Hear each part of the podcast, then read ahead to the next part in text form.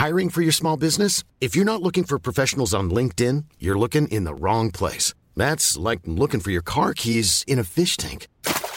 LinkedIn helps you hire professionals you can't find anywhere else, even those who aren't actively searching for a new job but might be open to the perfect role. In a given month, over 70% of LinkedIn users don't even visit other leading job sites. So start looking in the right place. With LinkedIn, you can hire professionals like a professional. Post your free job on linkedin.com slash people today. Selling a little or a lot? Shopify helps you do your thing however you cha-ching. Shopify is the global commerce platform that helps you sell at every stage of your business. From the launch your online shop stage to the first real life store stage, all the way to the did we just hit a million orders stage. Shopify is there to help you grow. Shopify helps you turn browsers into buyers with the internet's best converting checkout. 36% better on average compared to other leading commerce platforms because businesses that grow grow with Shopify. Get a $1 per month trial period at shopify.com/work. shopify.com/work.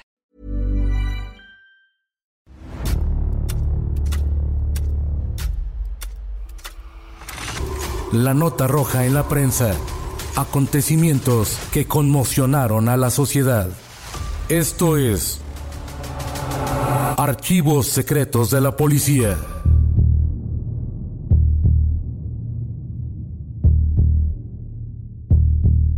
Evangelina pasó de la fama y el glamour de los carnavales a un oscuro e impensable futuro. Esta es la historia de la Medea de Veracruz.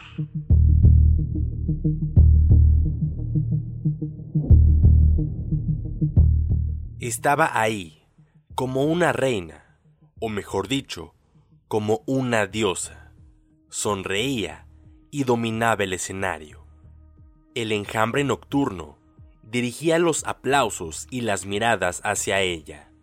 La celebración se encontraba en su punto más álgido. La música, el baile y la alegría no cesaban. Evangelina Tejera Bozada fue nombrada la mujer más bella del carnaval de Veracruz. El gobernador Agustín Acosta Lagunés procedió a colocarle la corona. Sin duda, para la hermosa mujer era uno de los momentos más felices de su vida. El baile de coronación de aquel viernes 11 de febrero de 1983 fue uno de los más vistosos de los que se tenga memoria en el puerto.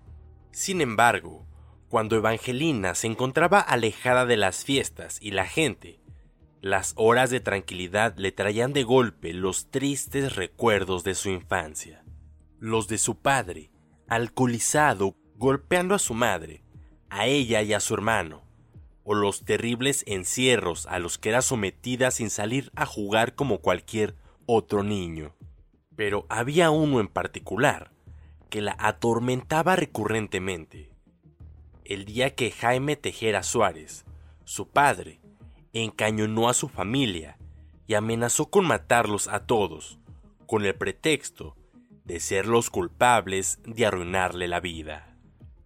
Por ello, la célebre reina del carnaval prefería evadirse en la bebida y el festejo, sin darse cuenta de que estaba repitiendo casi las mismas conductas de su padre. Cuando Evangelina tenía apenas nueve años, su madre decidió separarse de su padre por la mala vida que les daba y se la llevó con ella. Sin embargo, los años con su mamá tampoco fueron fáciles. Aunque no padecía golpes, sí padecía muchas carencias, lo cual le impidió terminar su educación secundaria. Cuando la adolescente se sentía sin brújula, buscó el amparo de su papá, quien como una manera de resarcir el daño que le causó en su infancia, le ofreció su casa, y no solo eso, sino también consciente de la belleza que poseía su hija, le ofreció convertirla en una mujer refinada y de buen gusto.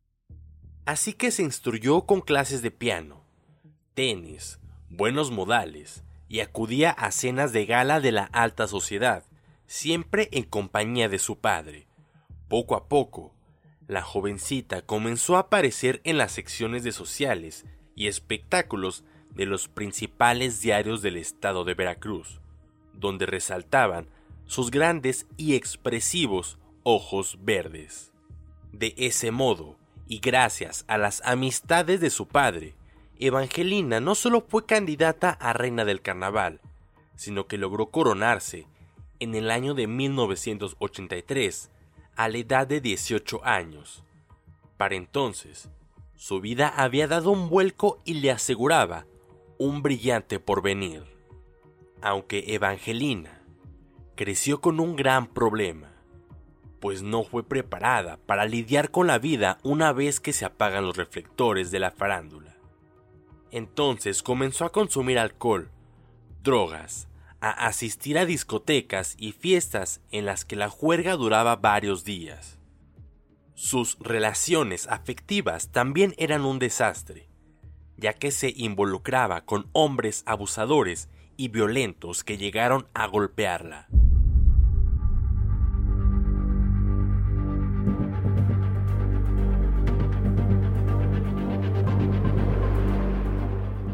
Poco a poco, la hermosa rubia comenzó a apartarse del glamour y de aquellas fiestas de la alta sociedad. Ya no aparecía en la sección de sociales ni de espectáculos en los diarios, pero a cambio se enamoró y se hizo amante de un reconocido médico, con quien procreó dos hijos, Jaime y Juan Miguel Tejera Bosada, solo que el padre no quiso reconocerlos y ella lo registró con sus apellidos. Su relación no fue diferente a las anteriores. Había abusos y violencia. Evangelina repetía una vez más el patrón destructivo que padeció en casa desde pequeña. Como Evangelina no se atrevía a estar sola, fue su amante quien la abandonó. Así que la mujer consiguió el apoyo de su familia y se mudó con sus dos hijos a un departamento. Dispuesta a retomar sus amistades de la alta sociedad, la rubia ojiverde comenzó a dar fiestas en su departamento, auspiciadas por sus familiares, quienes la apoyaban económicamente. Estas celebraciones se convertían en tremendas parrandas donde corría el alcohol, marihuana, cocaína y, claro, el contacto carnal, mientras a sus dos pequeños hijos los encerraba en su recámara. Debido a su adicción al polvo blanco, Evangelina presentaba recurrentes episodios de agresividad, los cuales desahogaba con sendas golpizas contra sus pequeños. Cuando sus familiares se enteraron de esta calamidad, decidieron retirarle la ayuda. Entonces vino la debacle.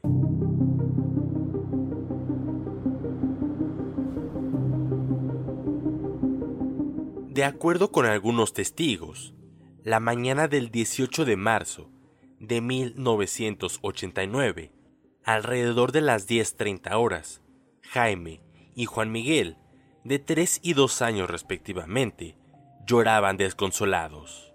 Esto provocó la furia de Evangelina, quien encerró al menor en su habitación.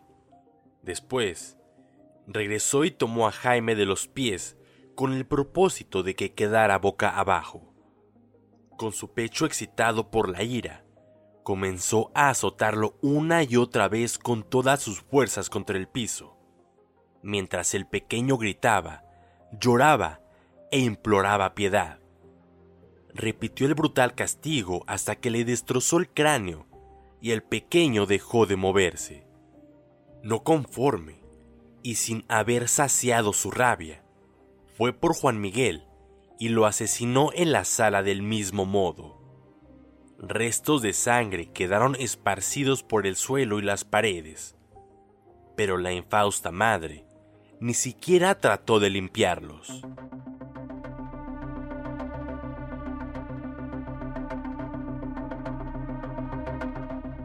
Si la forma en que Angelina asesinó a sus hijos causó repugnancia, lo que hizo por ocultar los cadáveres no tiene nombre. Después de haberlos matado, la mujer intentó incinerar los cuerpos metiéndolos al horno de la estufa, y una vez que fueran cenizas, sería más fácil deshacerse de ellas sin levantar sospechas. Pero no lo consiguió, debido a que el calor del horno no fue suficiente para carbonizar los cadáveres. Así que tomó unos cuchillos y con frialdad comenzó a desmembrar brazos y piernas hasta que les cortó también la cabeza. Acto seguido, en unos macetones que tenía en el balcón de su departamento, depositó los miembros y después los rellenó con tierra y plantas para ocultarlos. En los días siguientes, Evangelina inventó varias historias a sus familiares sobre el paradero de sus dos hijos, lo cual levantó sospechas. Con temor a lo peor, su hermano Juan Miguel acudió a verla y se dio cuenta de que algo no marchaba bien con los pequeños. Vio manchas de sangre en el piso y en las paredes de la sala, así que presionó a su hermana para que dijera la verdad. Evangelina no aguantó más y terminó por confesar su nefasto crimen. ¡Ahí están! ¡Ahí están! mientras señalaba los macetones donde los había ocultado. Fue ese espantoso ruido, el ruido espantoso de su llanto. Aterrado por la confesión de su hermana, acudió a denunciarla a la policía. Los agentes de la policía llegaron al departamento 501 en Rayón e Independencia. Removieron la tierra y las plantas de los macetones, donde sacaron los cuerpos ya en estado de descomposición. Cuando comenzaron a interrogar a la culpable, en un inicio dijo que sus hijos habían fallecido por desnutrición. Después, guardó silencio por varios segundos. Ya no supo qué decir y fue trasladada a la agencia del Ministerio Público.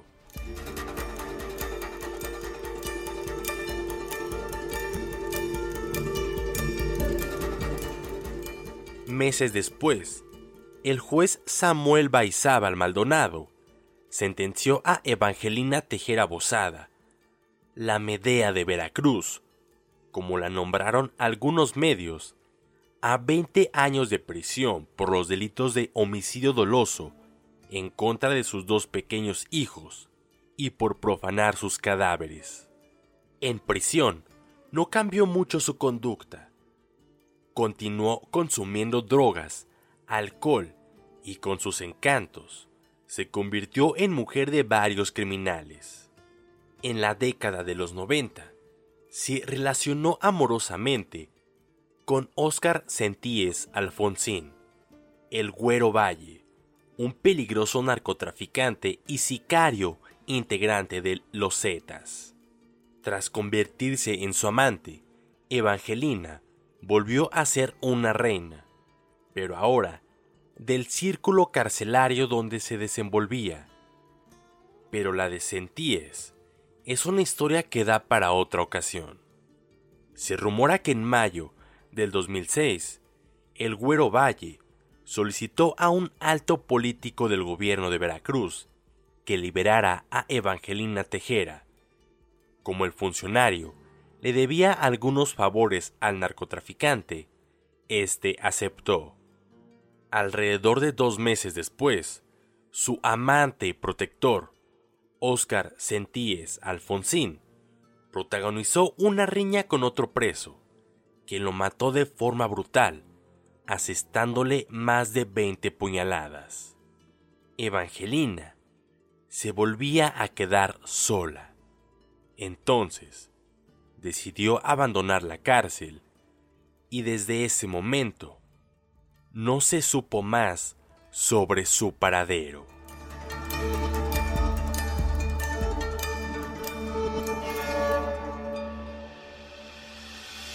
Puedes escuchar este y otros podcasts OM en Apple Podcast, Spotify, Google Podcast, Acast, Deezer, Amazon Music y seguir la conversación en la cuenta de Twitter arroba podcastom o al correo podcast.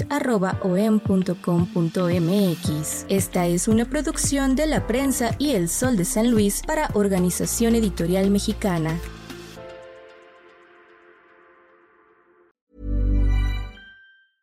En Sherwin Williams somos tu compa, tu pana, tu socio, pero sobre todo somos tu aliado, con más de 6.000 representantes para atenderte en tu idioma y beneficios para contratistas que encontrarás en aliadopro.com. En Sherwin Williams somos el aliado del PRO.